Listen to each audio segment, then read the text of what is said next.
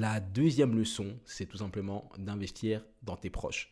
Alors ce mois-ci, j'ai investi dans pas mal de projets. J'ai investi dans le livre d'un ami qui a fait une campagne Kickstarter Kick, je sais plus quoi, Kickstarter, je crois que ça s'appelle comme ça, pour financer son premier livre, tout simplement, pour pouvoir le publier, l'amener en, en, loin, le plus loin possible, etc.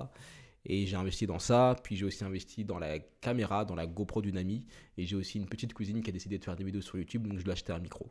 Et je te dis ça parce que ça fait vraiment du bien, tu te dis que tu travailles pour quelque chose, que tu aides des autres à réaliser leurs rêves, que tu ouais, que tu bloques pas leur bénédiction, que tu les aides et de leur vivant et de ton vivant et que ça fait vraiment la différence. Tu sais, ce micro-là que j'ai, avec lequel je suis en train d'enregistrer, c'est ma marraine qui m'a fait ce cadeau-là pour le Noël de 2013 ou 2012 plutôt, 2012. Et tu vois, je m'en sers encore des années après. Ça m'a permis de faire beaucoup de choses. Ça m'a permis d'avoir des clients, ça m'a permis d'enregistrer toutes mes musiques. J'ai enregistré quasiment toutes mes musiques sur ce micro, quasiment tous mes podcasts de ces dernières années sur ce micro. Enfin bref, donc tu, tu ne sais jamais. Et c'est important vraiment d'investir dans tes proches.